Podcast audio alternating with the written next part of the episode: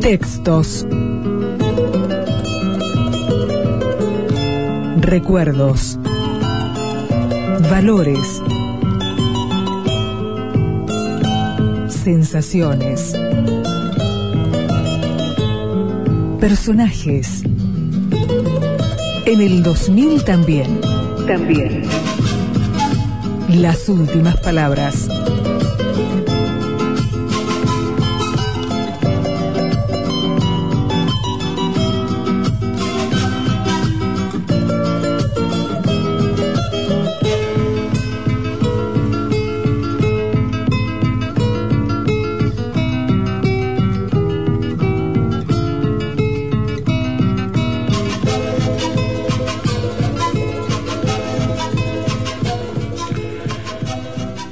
En las dos únicas ocasiones en que he estado en la Unión Soviética, tuve la impresión de que el cuerpo de Lenin estaba hecho de su materia natural. Aunque es fácil entender que un visitante distraído o demasiado incrédulo se sienta inclinado a pensar que es una estatua de cera. La primera vez el cuerpo de Lenin yacía en su urna de cristal, a la derecha del cuerpo de Stalin, que todavía entonces se consideraba digno de aquella gloria de formaldehído. Stalin em, había muerto y Lenin había fallecido 33 años antes. La diferencia se notaba. Este último parecía irradiar un aura de vida y su bigote histórico de tigre montuno apenas si ocultaba una sonrisa indescifrable. Lo que más me llamó la atención, como ya lo dije en los reportajes que publiqué en aquella ocasión, fueron sus manos delgadas y sensibles, que parecían de mujer. De ningún modo se parecía al personaje sin corazón que Nikita Khrushchev había denunciado con una diatriba implacable en el vigésimo Congreso de su partido.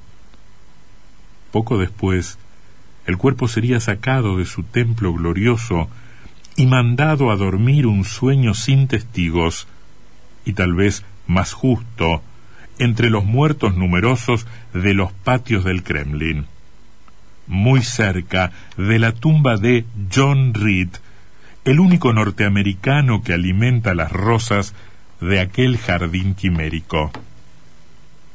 En realidad lo que más me estremeció en las dos ocasiones en que vi la momia de Lenin fue la impresión ineludible de que el cuerpo no se conservaba completo bajo las sábanas de la urna, sino que lo habían cortado por la cintura para facilitar la conservación.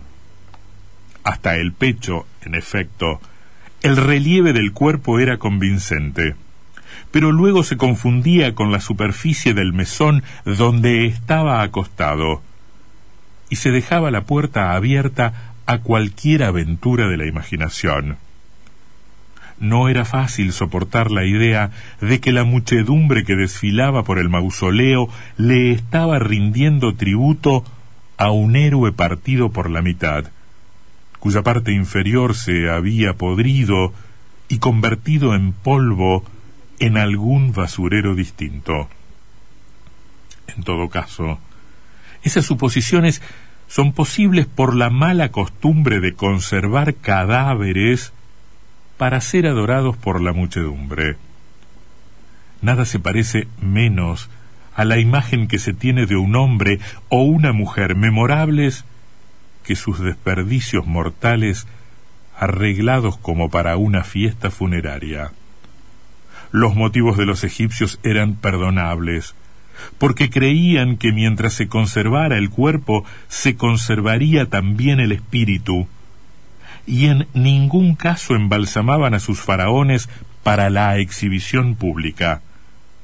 Los católicos, al revés, piensan que la conservación casual del cuerpo es un indicio de santidad, y lo exponen en sus templos para deleite de sus fieles. pero es difícil encontrar una justificación doctrinaria para la costumbre creciente de los regímenes comunistas que parecen confundir el culto de los héroes con el culto de sus momias.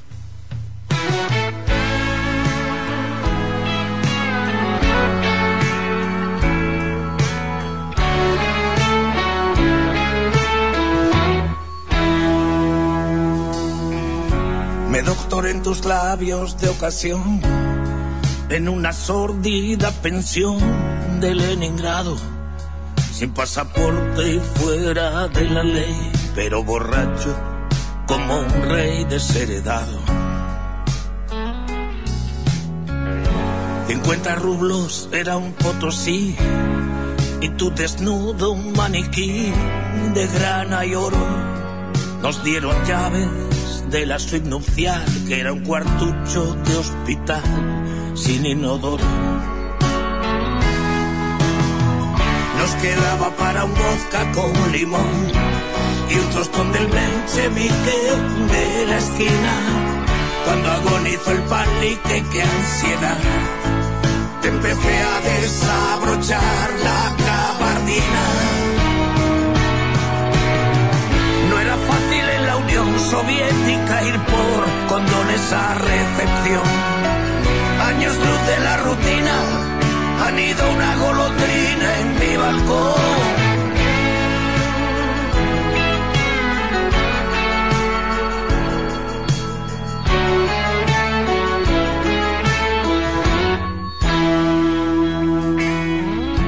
No sé qué nos pasó ni cómo fue que nos cruzáramos aquella noche loca.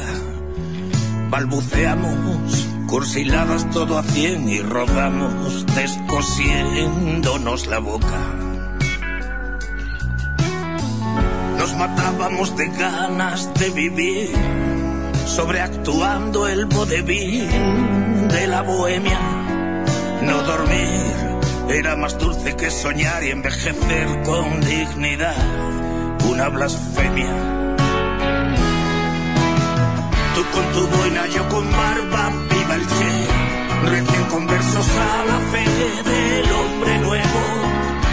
No había caído el muro de Berlín, ni reventado el polvorín de Sarajevo. Porque la revolución tenía un talón de Aquiles al portador entre las ruinas enviudó una golondrina en mi balcón.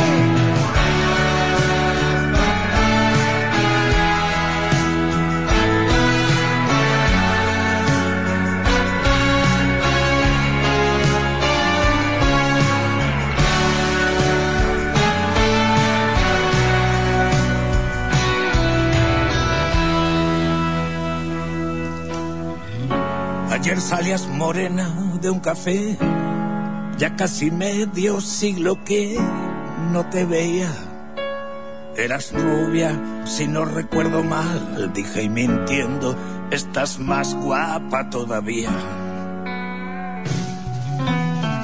Me aceptaste una cerveza sin alcohol, se nos había muerto el sol en los tejados funerales y con nada que decir, bien tus pupilas un añil mal dibujado. No sé por qué sigo escribiendo esta canción, pero me sangra el corazón cuando lo hurgo. Supe que te casaste con un juez y Leningrado es otra vez San Petersburgo. Ni siquiera comentamos si quedamos, pásame tu dirección. Y de vuelta a la oficina, se estrelló una golondrina en mi balcón. Porque la revolución tenía un talón de Aquiles al portador y flota